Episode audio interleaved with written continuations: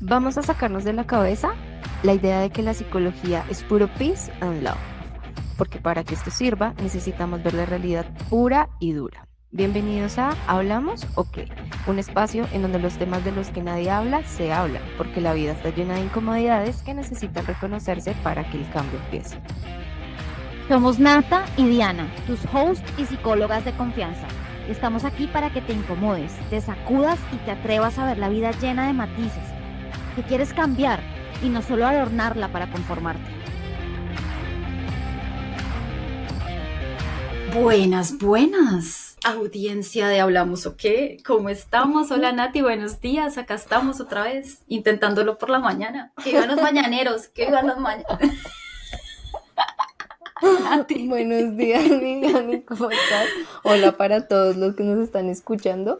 Complicado el tema de la madrugada, pero cada vez es menos difícil, ¿sabes? Esta mañana me escribió un paciente súper temprano y yo le contesté súper temprano y me dijo, ¿cómo tú qué haces tan despierta tan temprano? Y yo, podcast.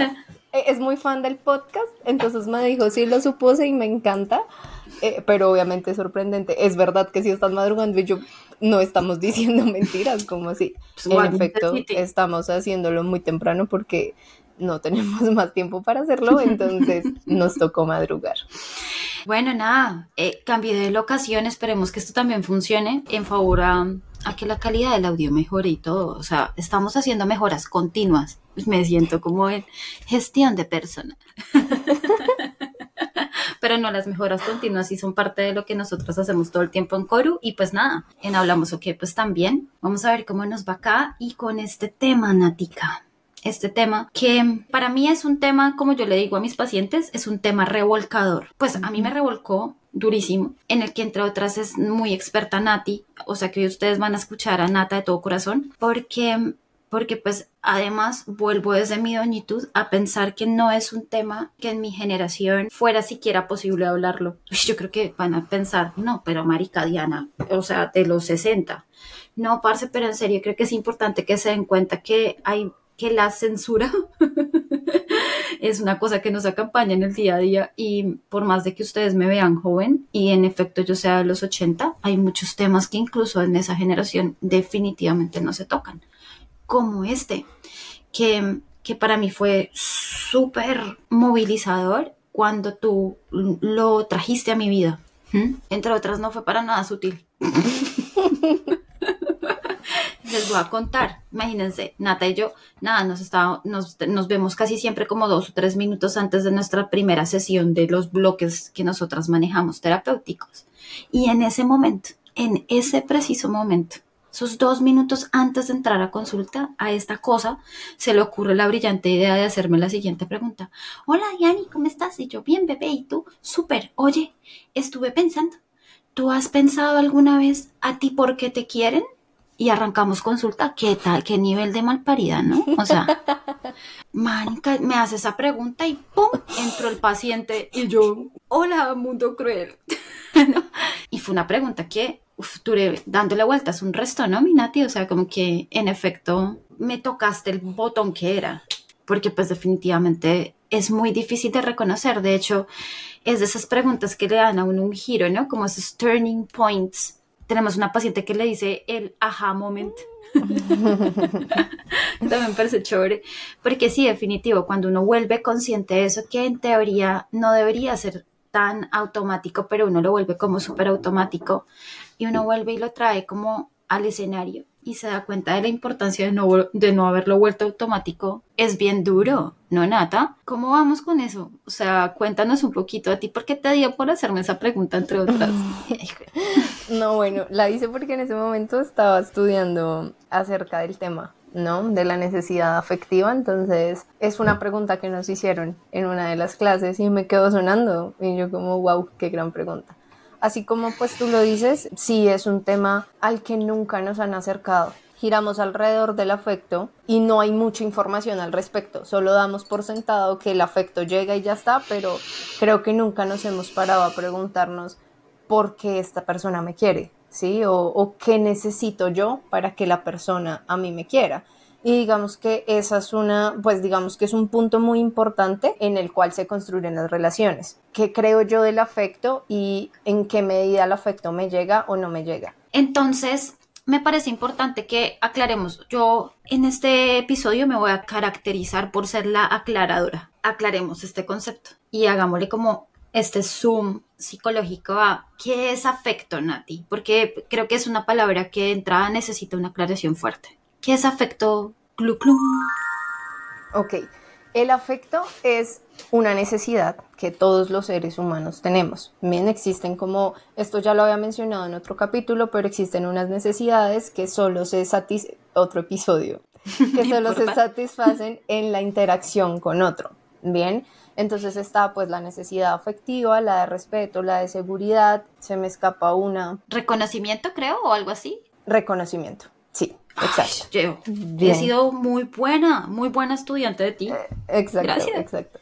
Reconocimiento. Digamos que existen muchas, pero esas cuatro son como las fundamentales y digamos que esas son las que construimos desde la infancia. Ah, ¿Qué tanto nos acercan a esas necesidades? Va a depender de, de, lo que nosotros construimos en la vida adulta y, como, y la forma en la que nos relacionamos con esas necesidades. Entonces, vamos a partir de la idea que el afecto es una necesidad. Todos los seres humanos queremos sentirnos queridos y necesitamos sentirnos queridos. Entonces, poniéndolo como en palabras terrícolas, afecto es igual a que nos quieran, a, este tema de sentirnos queridos. Y el afecto tiene un componente valorativo. Es decir, lo que, lo que yo quiero lo valoro, lo que yo no quiero, pues no lo valoro. Entonces, el afecto ah. siempre tiene un componente valorativo. Y qué gonorrea. a ver, ¿por qué digo eso? Mi mamá debe estar escuchando esto y es que ya este quién la educó, porque habla así. Pero ¿qué hago? No, ni modo. Entonces, esto es importante, me parece muy heavy, porque hemos estado también como en esta discusión constante de, de lo, de darse valor, de dar valor, de lo que es valioso y en eso hemos caído en unos discursos súper peligrosos además, ¿no? O sea, como hoy de hecho vamos a hablar de esa vuelta y es el tal amor propio que me sabe a... Porque realmente uno empieza a decir como, bueno, pero entonces el valor qué es. Una cosa es el afecto y otra cosa es el valor y los dos se relacionan. O el afecto es también valor. Ahí estoy un poco como que de hecho era parte de lo que hacía que yo no te pudiera dar respuesta, esa confusión. Sí, e, el afecto eh, incluye el valor, porque volvemos a lo mismo, lo que yo quiero, lo valoro, ¿sí? Yo, mm. yo le doy un valor a eso y pues a partir de eso tomo la decisión de querer eso que valoro. Entonces, el afecto va dentro del valor. El problema es cuando nosotros creemos que el valor nos lo da otro, o cuando yo me gano que otro me valore, o cuando yo me gano que el otro me quiera. Entonces, cuando nosotras solemos hacer esta pregunta en terapia, la mayoría de personas, nosotras les decimos como, ustedes porque creen que los quieren, enlístenlo. Y todo lo que enlistan son cosas que hacen por los otros a mí me quieren porque hago esto, porque siempre estoy para los otros, porque el afecto se vuelve el resultado del esfuerzo, ¿sabes? Si yo me esfuerzo por el otro, si yo me esfuerzo para que me quieran, el afecto me va a llegar. Pero si yo no me esfuerzo, entonces no me va a llegar. Y ahí nosotros empezamos a construir una idea de que nos tenemos que ver de cierta forma para que nos quieran. ¿Sí? Entonces, si cumples con estas, estas y estas y estas características, te van a querer.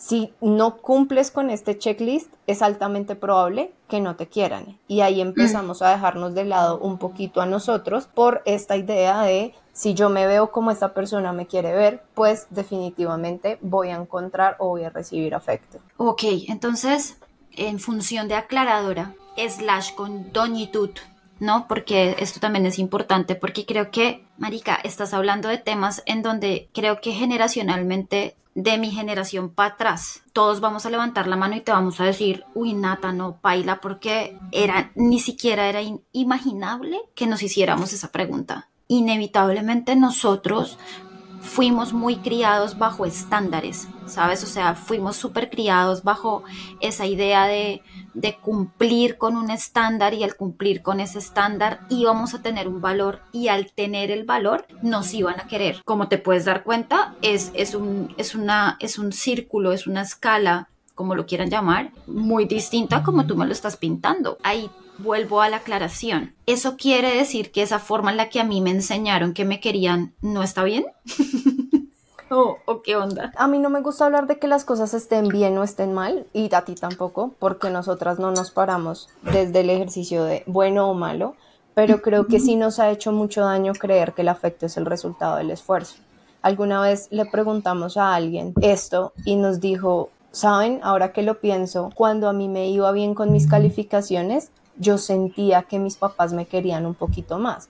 ¿Cuál es la consecuencia de eso? Pues que crean un ser humanito súper perfeccionista, 20 de 10, que no tiene margen de error porque en la medida en que comete errores cree que lo van a dejar de querer. Entonces, no es que esté bien o esté mal, sino que definitivamente estas formas en las que nos, nos acercaron al afecto nos han hecho creer que tenemos que construir una versión muy inhumana de nosotros porque el perfeccionismo es lo más alejado de la humanidad con la garantía de que nos van a querer. Y asimismo funciona en la vida adulta. Entonces, yo conozco a alguien, estoy saliendo con alguien y todo el tiempo le muestro solo una parte que es la que yo creo que el otro va a aceptar. Y cuando de pronto hay algo mío que puede que no cuadre, yo prefiero ocultarlo, prefiero quedarme callada porque pues así lo que voy a hacer es alejar al otro si eso llega a salir a flote, ¿no? Entonces creo que una de las consecuencias más grandes de, creer que el afecto es el resultado del esfuerzo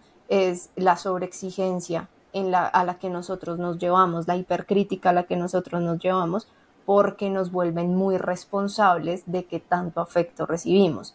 Si no, tú no te sientes querido es porque algo hiciste tú, ¿sí? Si el otro no te quiere es porque algo tienes tú. Y ahí entra un poco el tema del el amor propio, tal cual como lo venden. Ojo, nosotras no decimos que nosotros no, no, no nos debamos querer. Por supuesto que sí. De hecho, nosotras, terapéuticamente hablando, hablamos es de una relación afectiva más que hablar del término amor propio. ¿Por qué? Porque en el amor propio hay un discurso muy establecido de si tú no te quieres, entonces nadie te va a querer. Y eso es, te responsabilizan completamente. Eh, acá aprovecho de paso para poder también empezar a darles, a mostrarles por qué tampoco nos gusta el tal lenguajes, los lenguajes del amor. Yo creo que si hay pacientes que nos estén escuchando que los atendimos en, en época de pandemia, van a decir, pero ustedes nos enseñaron lo de los lenguajes del amor. Y yo les puedo decir, miren, hay muchas cosas y hay muchos conceptos que van transformándose en el tiempo. Y sí, en efecto, por mucho tiempo los lenguajes del amor fueron una de esas herramientas terapéuticas que nosotros trabajamos y que hoy en día nos tocó decir, baila, desmontémonos de ahí. ¿Por qué? Miren, hoy, hoy vamos a estar llenas de campanitas, eso va a estar chévere. Chucún, campanita cuando Nata y yo les hablamos desde la psicología de humanidad, les estamos hablando de funcionalidad. Esos van full de la mano. A nosotros terapéuticamente, ¿qué nos interesa? Que a ustedes la vaina les funcione y les funcione dentro de su vida real. Entre menos los estandaricemos, más conveniente. Entre menos los metamos en cajitas de deber ser, más conveniente porque más aliados a su vida, a su ritmo de vida, a sus armonías, a, la forma en la que su vida fluye, estemos más funcionales y por ende más humanos. Todos estos discursos que nos llevan a cumplir con unos parámetros preestablecidos van muy en contra de nuestra humanidad y van muy en contra de nuestro dinamismo, porque en esto que Nata nos está enseñando hoy, porque esto es una gran lección, lo que yo logré aprender un montón es, hay tantas formas en que me quieren Nata y que yo no lo veía, marica, era muy denso, porque como yo venía preestablecida, si pillas, o sea, yo venía así, tin, tin, tin, tin, como un caballito prácticamente. Entonces, yo decía, si no es así, entonces no me quieren. Y resulta que cuando me abro a darme cuenta de tantas formas en las que me quieren, uff, pucha, mi, mi vida en serio se cargó de mucho amor. ¿Sabes? Y eso fue muy lindo, poder empezar a darme cuenta de las tantas formas que existen en, en el mundo que me quieran. Pero para poder llegar allá, pues eso fue un mes muy difícil para mí. Creo que tú te diste cuenta de eso cuando me hiciste esa pregunta y cuando me puse en el trabajo de hacerlo. Fue un mes muy difícil para mí porque tuve que empezar a reconocer muchas cosas. No sé cómo la veas, Minata. Digamos que es súper importante entender que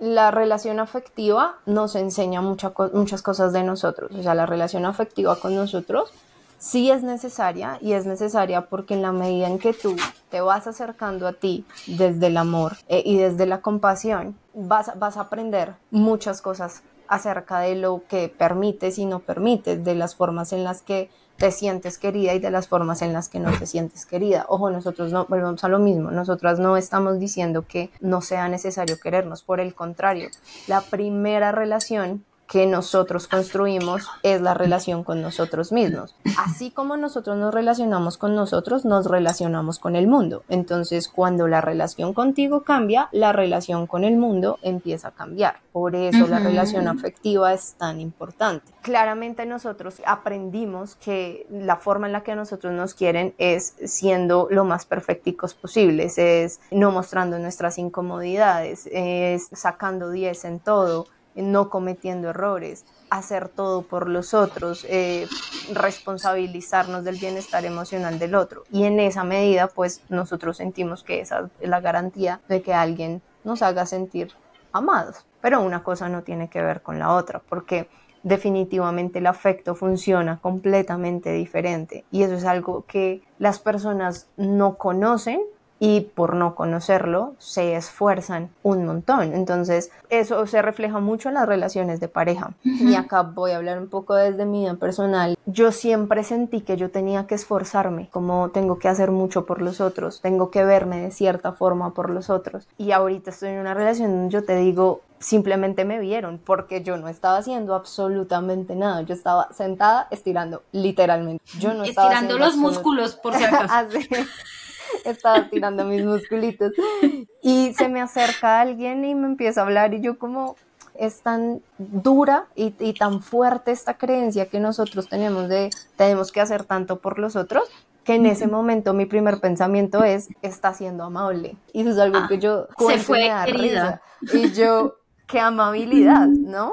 O sea, guau la amabilidad porque para mí eso no no tenía ningún sentido porque yo no había hecho nada. Y eso suele pasar, mm. porque, porque me das cosas y yo no he hecho nada. Entonces tengo dos opciones, o tengo que devolvértelo porque me siento en deuda, o me niego a la posibilidad del afecto y es, uff, no, estoy muy desgastada, yo no me quiero esforzar, entonces mejor acá no. Entonces, Minati, uno de los grandes errores que nosotros cometemos es que entramos en el ejercicio de hacer para que nos quieran. Eso es uno de esos grandes errores que cometemos, como que entramos dentro de un sistema de creencias que nos hacen creer, brillante, que nos hacen creer que entre yo más haga, más me gano tu queridura, pues, o sea, tú, que tú me quieras. Ese es uno de esos grandes errores.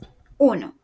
Otro de esos grandes errores que a mí me parece que es el, más heavy del discurso del amor propio, es ese tema de entre, entre yo más me quiera, más me quieren los otros, que tampoco, cero que es así. Porque entonces, ¿qué sentido tiene el amor propio? Diría por ahí alguien. Ustedes no están tan en contra del amor propio cuando es un tema como, por ejemplo. Mm, ok, entonces sí, digamos que el, el, primer punto que tú tocas, que es como que empezamos a esforzarnos, es básicamente nosotros creemos que el afecto no lo tenemos que ganar. Yo no tengo nada por sí solo que haga que me quieran, sino que yo me gano que el otro me quiera. Entonces, eso por un lado. Esto es un error considerarlo de esa manera. Y la segunda parte que tú mencionas, ¿cuál era? El tema de el amor propio, entonces, ¿cómo tiene sentido? más ah, o menos, pues, porque no, no es un tema de yo me quiero, entonces los otros me quieren.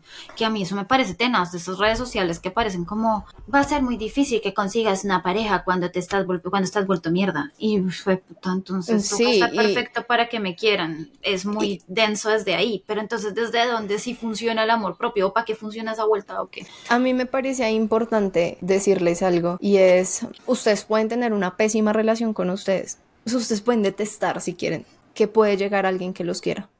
En el peor momento de sus vidas. Porque el amor y el afecto no depende de nosotros. Oye, antes de que sigamos, recuerda, si estás sintiendo mucho malestar emocional, contáctanos por Instagram, somos-coru o www.somoscoru.com. Ahí estamos cuál es el fundamento de la relación afectiva o de el amor propio, como lo, lo llaman, y es que entre más cerca estés afectivamente de ti, más vas a saber en qué momento pones límites, eh, ya reconoces que hay lugares, personas a los que es mejor no darles entrada, ya conoces dónde si te tocan te duele, ya, ya reconoces tu vulnerabilidad y en esa misma medida vas a saber qué tanto te expones, si es necesaria la exposición o si no. El problema cuando nosotros no tenemos una relación afectiva con nosotros es que nos exponemos a todo, pues porque, perdón, perdón la expresión, pero es como, pues usted tomó la decisión, entonces ahora aguánteselo, mámeselo, ¿no? Como dirían coloquialmente. No, uno no tiene por qué ir por la vida dándose golpes y levantándose diciendo, bien hecho porque fue su decisión.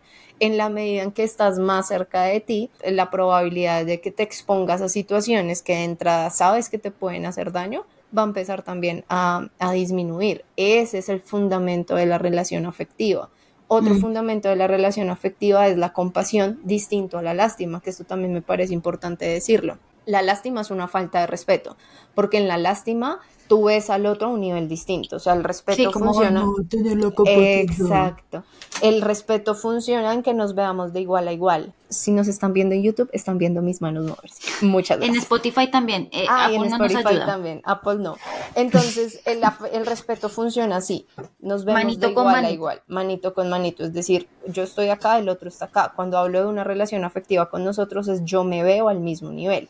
La lástima es cuando hay uno más arriba que el otro, ¿sí? Y es como, ay, pobrecito, no puede, venga, yo lo hago porque le quito capacidad a este que está acá y es como, usted no puede.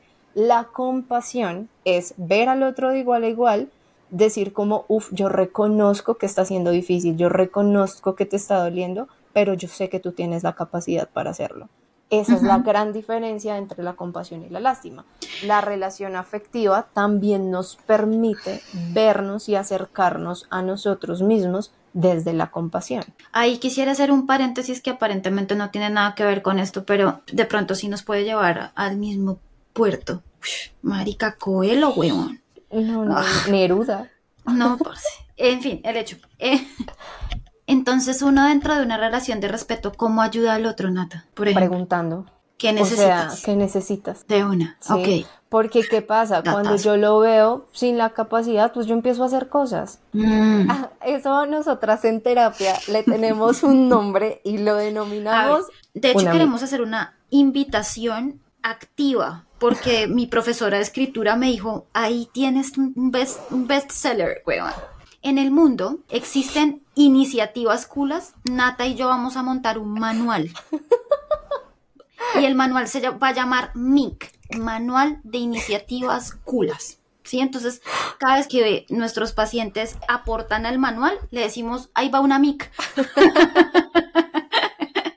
si ustedes quieren aportar a este manual, al directo de Coru 10 de 10, yo me encargo de que quede bien escrito porque estoy en clases, pero qué chimba de manual, weón. Y sí, hay, hay muchas, o sea, hay muchas iniciativas culas, weón. O sea, es una de esas cosas que no sé como pana, pero que está, pero entonces, claro, es una iniciativa cula en el momento en que tú empiezas a hacer sin preguntarme, es decir, sin verme, ¿no? Sin reconocerme. Claro, o sea, lo, lo, único que nosotros podemos hacer por el otro es preguntarle cómo le puedo ayudar.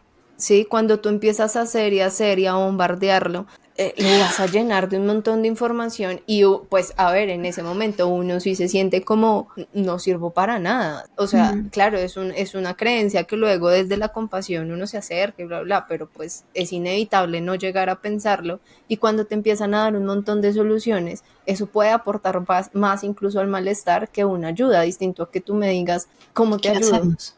¿Sí? ¿Qué necesitas de mí? Y en esa medida, pues yo te voy a decir de qué forma puedes responder a eso. Creo que ahí es importante que podamos empezar a sumar esos pasitos acertados hacia el afecto, ¿no? Yo otra vez, marica, o sea, hoy estoy poseída por, por las por el rapero de Transmilenio, weón. Con todo respeto, no, rapero de Transmilenio, pero, o sea, poseída. Entonces vamos a ver esos pasos asertivos, acertados hacia, hacia el afecto. La pregunta es un paso acertado hacia el afecto, Nata. Entonces, porque ahí yo te estoy viendo. Es un, y respondo tú a la necesidad de reconocimiento para que se den cuenta, porque es que la necesidad de reconocimiento siempre está conmigo. que creo que ahí me parece bien importante entender que el afecto es sentirnos vistos. Nosotras con Diani tenemos un, tatuaje que tenemos juntas Ay, en la parte de Ah, pero es que no tenemos. No, a mí no me sube. No, marica, no me da. Me gustaría mostrar. Ay, Ay, ahí se ve. ahí dice, te veo. Eh, todo el, el que nos esté viendo, vea, vale la pena ir a YouTube para que vean. Las dos tenemos ese tatuaje. Y, y, cuando nosotras nos lo hicimos, justamente fue en el momento en el que yo estaba estudiando este tema y era de las necesidades relacionales y en específico la necesidad afectiva.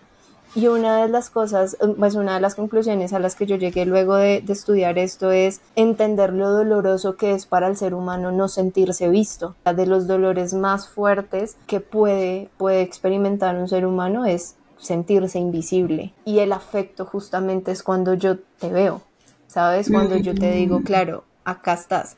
Una de las formas en las que yo me acerco afectivamente al otro es cuando lo veo, cuando lo reconozco, cuando lo valoro. No porque yo te quiera dar un valor, sino porque yo reconozco cosas en ti. No es que yo te ponga a ti el valor, sino que yo te reconozco el valor y a partir de ese reconocimiento te digo, venga para acá y te abrazo. Ojo, porque aquí también vamos a entrar en un terreno escabroso, que de hecho creo que va a ser nuestro siguiente episodio. Muchas personas también dentro de este mismo rollo tan confuso, es que es muy confuso, yo creo que hoy deben estar todos escuchando diciendo, puta, nos fuimos para terapia todos, weón, porque es, es de esas cosas que uno dice como armar este rompecabezas es bien denso, y entre esas está el tema de la autoestima que también va súper de la mano con este tema del amor propio, porque iba muy de la mano con el tema del valor, ¿no? Del que tú estás hablando. Y me parece clave aclarar otra vez, vamos, campanitas, plin, plin. Valor no es que tú seas una chimba o que tú seas la cagada. Valor es reconocer tus características. Valor es reconocer tus necesidades. Eso es que yo te dé valor, como el tatuaje valores que yo te vea, no más, no menos, no para un lado, no para el otro, que yo te vea. En ese momento, verte, estoy haciendo un ejercicio de decir que tú eres importante para mi vida. Uno no ve lo que a uno no le importa. Te voy a dar un ejemplo claro, un poco salido de nosotros y es, a mí me preguntan qué es lo que está pasando en este país en el que yo vivo y te puedo decir, no tengo ni idea, güey. Que se va a acabar el gobierno, que, que la plata, que la inflación. No tengo ni idea de este país. No tengo ni idea. No sé. Ahora, pregúntame de la Colombia, güey. Pregúntame de Colombia, de 10 de 10, le tengo el dato. Me la paso hablando contigo de eso. Es como, bebé, y esto, oye, ¿viste esto? Claro, porque por más de que yo esté acá parada, lo que yo veo es lo que para mí tiene valor. ¿Sí? Si yo no lo veo, le, le paso por encima, como les estoy mostrando en un ejemplo que ahí es en donde ustedes me dirían, no, Diana, pero tú deberías, a ti te, ¿cómo por qué? Ahí es cuando entran los deberías. Exactamente. O sea, yo no debería nada con respecto al ejercicio de, de lo que yo quiero. Y ahí es en donde claro, para mí esto fue, o sea, yo les estoy hablando con todo el conocimiento, pero no, o sea, cero. Esto me lo enseñó Nati y me lo enseñó Nati guiándome full en la experiencia de tener que reconocerlo. Y yo lo quiero en la medida en la que para mí tiene valor. Sí, o sea, nada que hacer, ahí es cuando uno hace clink. Pero fíjense que el valor no es por, ni por los debería, ni porque es más importante Estados Unidos que Colombia. No, cero, cero. No es por importancia tampoco. Bien, ¿estamos de acuerdo, Minata? ¿Cómo la ves? Sí, sí, sí, yo estoy completamente de acuerdo contigo. Mi Dani, digamos que a mí me parece bien importante cómo empezar a entender qué, es todo este conflicto cuando preguntamos esto en sesión, porque entonces luego la pregunta de por qué te quieren, empezamos a preguntar qué te hace valiosa. Y esa es más crítica que incluso la misma pregunta de por qué te quieren, ¿no? Porque no, no reconocen cosas que son valiosas en ellos. Yo siempre digo el mismo ejemplo y es algo que yo valoro mucho de mí, es mi lealtad. Y siempre pongo el mismo ejemplo y nuestros pacientes si nos están escuchando saben cuál va a ser el ejemplo y es, pana, yo soy hincha de Santa Fe. yo soy hincha de un equipo que anoche me tenía frustrada, o sea, era como, puta, yo por qué, yo por qué soy hincha de este equipo. Y les puedo decir que yo siempre he estado ahí firme, firme, o sea, dándola toda. Este semestre no me aboné, pero porque me tienen brava, pero si no, allá estaría de cabeza en ese estadio. Y, y fuera de chistes, como, pucha, yo valoro mucho mi lealtad, yo soy una persona muy leal. El episodio pasado tú me preguntabas, ¿tú has sido infiel? Y yo te dije como, No, mía, ni yo no, yo nunca he sido infiel. Eso es algo que yo valoro muchísimo de mí. Pero cuando uno le hace estas preguntas a las personas, es como yo que valoro de mí, que siempre estoy para los otros. Yo que valoro de mí, que yo estoy dispuesta a escuchar. Yo que valoro o peor de mí. aún, esa respuesta de nada y por eso estoy acá. Exacto. Que ahí es bien importante entender la relación afectiva. A mí tú me preguntas, yo qué valoraba de mí hace dos años y te digo, nada, por eso estoy acá. Eh, sí, sí, sí, ese fue uno de tus nada y por de eso, ajá, nada y por eso me va como me va. O nada y por eso me, me son infieles. Nada, Empezamos. y, y, y, y, y cómo, cómo pretendes que algo, si mira esto, y todo sobre los resultados, ¿no? Si me está yendo como culo en esto y no sé qué esto, y mira esto, y la cagué con este. Entonces, A eso, a sí. eso iba yo, y es en qué momento nos volvimos responsables de que a nosotros no nos quieran. Pero es que ¿Ves? entonces ahí entramos con otra frase. Esto va a ser un sonido diferente. Vamos a ver cuál va a ser eh, en el que me ilumina Coelho. Clunk. Parce, el, que a uno lo quieran es una decisión del otro, ¿no? Eso es lo importante y es como, bueno, si no nos quieren por lo que hacemos por los demás, entonces ¿por qué nos quieren? Pues porque alguien toma la decisión de quererte. Y eso es de las cosas más difíciles, porque a nosotros nos cuesta entender que hay personas que no nos quieren querer. Y esto es algo que también solemos decir y es, mira, mi Dani, tú puedes estar de cabeza haciendo 80 saltos, dando 80 vueltas, como Ward pegándole a las ollas por todo Vueltas. lado que si alguien no te quiere ver, no te ve. No te ve. Y también puedes estar, así como me pasó a mí, porque es que yo hablaba de esto, yo no teóricamente hablando, pero yo luego pensaba como eso sí pasa realmente. Y hoy les digo como la teoría y la práctica sí pasan. Y pasan porque yo estaba sin hacer absolutamente nada, existiendo, y llegó alguien que quiso verme. Porque que a ti te quieran es una decisión. ¿Por qué? Porque el afecto nace. Eso no es algo que nosotros nos tengamos que ganar. Y también es bien difícil entender que hay personas que a nosotros no nos quieren querer. Y nos obsesionamos con la idea de me vas a querer, me vas a querer y empiezo a ganarme el afecto del otro. Pero si nosotros entendiéramos que el afecto nace y que hay alguien que te quiere porque te valora y ya está, y no porque tú te tengas que esforzar para eso, pues definitivamente vamos a construir relaciones muchísimo más genuinas, porque cada vez voy a tener menos miedo de mostrar quién soy yo, porque siendo yo alguien quiere quererme. Creo que eh, dando respuesta a esto y ya para ir cerrando es, parce, ¿usted sabe por qué lo quieren? Pues porque alguien quiere quererlo, porque alguien decide quererlo y porque a alguien le nace quererte. De entrada, creo que eso le pasó a muchos de, mis, de nuestros pacientes, ¿no? Y le sigue pasando, pues porque evidentemente sigue siendo una herramienta terapéutica y me pasó a mí.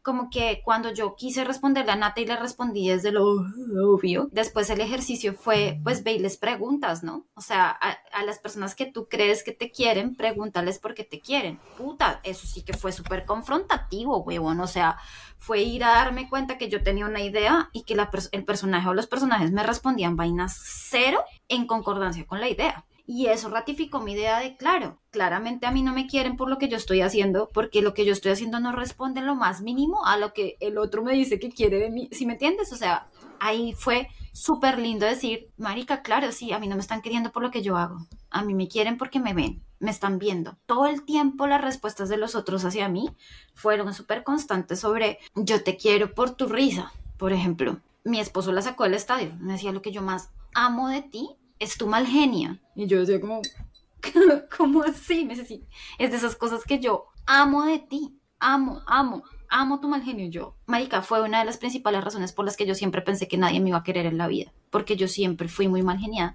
De hecho, mi hermano siempre decía, usted toda cansona y chocha, ¿quién la va a querer? Divino, aquí va, pico para el huevón. Claro, o sea, fíjate que ahí empiezan a decir, ¡ah, pucha! Wow, wow, lo que quieren de mí y wow, darme cuenta que no es porque yo me estoy yendo de jeta por el otro, ¿no? Eso fue súper bonito en el ejercicio de, de, de ese reconocimiento. Y también fue muy difícil como desmantelar de mí esa necesidad constante de estar haciendo y haciendo y haciendo por los otros. No fue fácil tampoco, Nati. O sea, no fue fácil pararme a decir, uff, esto era lo que yo creía, esto no es. Por ende, estoy gastando un montón de energía, de vida en un montón de ejercicios que seguramente sí me están frustrando y que seguramente están haciendo que yo tenga unas expectativas cero acordes a mi contexto, cero acordes a mis vínculos. Sí, tuve que darme cuenta de eso y tuve que sentarme a decir, no. Y cuando me senté a decir no, empecé a dejar de hacer y te puedo decir que de mi vida se fueron un montón de personas, que eso fue otra de esas cosas muy duras dentro del ejercicio del reconocimiento afectivo y estuve que apenas dejé de hacer cosas, uy, pucha, la cantidad de personas que se fueron de mi vida fue súper significativa, pero ahí también entendí que otra vez el rapero de mi cantidad y calidad de no son reemplazables, ¿no? O sea, evidentemente para mí fue como si se fueron, o sea, en el momento fue muy doloroso para mí, muy confrontativo, pero después con el tiempo fue aliviador, ¿sabes? Porque ahí empecé a entender que habían relaciones que me estaban pesando desde todo lo que implicaba que yo las tuviera que mantener dentro de mi vida, ¿no? Eso es súper importante de todo este ejercicio que tú me invitaste a hacer. Fue una invitación un poquito positiva, Pepo.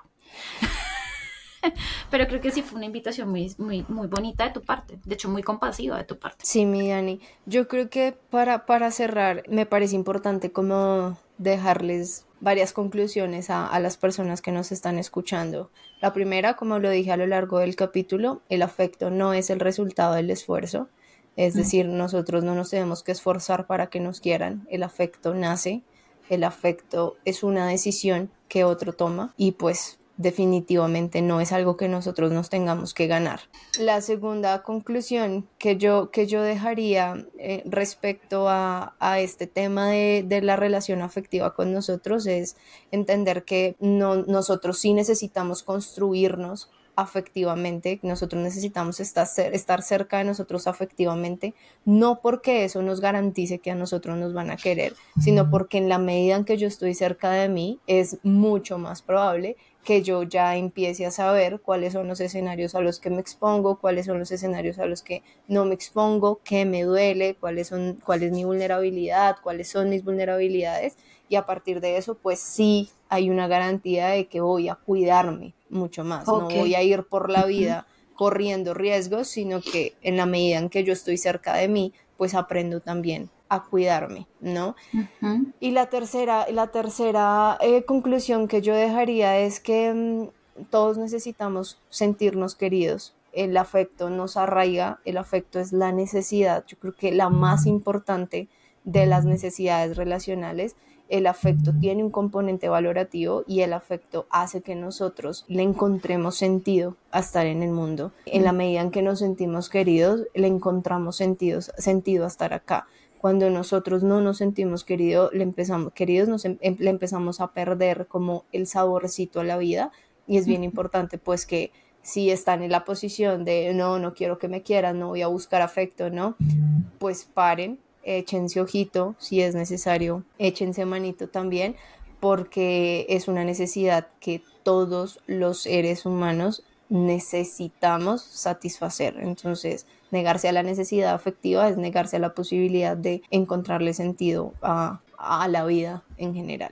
¿Tú qué concluirías, mi Dani? Primero, y me parece muy importante que entiendan que tener una relación con ustedes no es algo lineal, es tan dinámico como tener una relación con los otros. Va a tener momentos súper lindos, va a tener momentos no tan lindos, que se sepan cuidar desde tener esa relación con ustedes mismos, eso también es muy importante. Yo sé que están como súper de moda esas frases de tú te hablarías a ti mismo como le hablas a los demás. Ay, marico, cancele es importante que usted se reconozca desde cómo se está hablando, desde cómo se está relacionando con usted, porque le va a dar muchas respuestas de cómo está interpretando la vida, el mundo y todo lo que está pasando alrededor de ustedes. Bien, eso es súper bonito cuando uno empieza a tener esa relación con uno mismo desde la realidad, desde la funcionalidad. Eso es algo que me parece importante dejarles acá.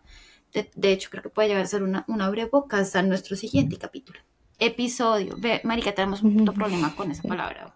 Dos, nada, pues invitarlos un resto al amor. Yo sé que ustedes van a decir, uy, pero ustedes dijeron en la introducción que esto no es peace and love. No, de acuerdo, peace and love desde ese discurso en donde creemos que todo es rosadito, cero, cero a la romantización. Cero a la romantización. Cuando hablamos de afecto y de sentirnos queridos, nunca tiene que ver con que esto sea como en los cuentos de hadas, bien, ni como, ni que sus amistades sean como friends. Y ya por último, y para cerrar, es importante que podamos empezar a darnos cuenta que tipo de vínculos estamos teniendo. A mí eso sí me parece muy importante. A todo nivel, porque miren, este tema de que el afecto solamente lo estemos dejando en nuestras relaciones de pareja nos tiene muy jodidos.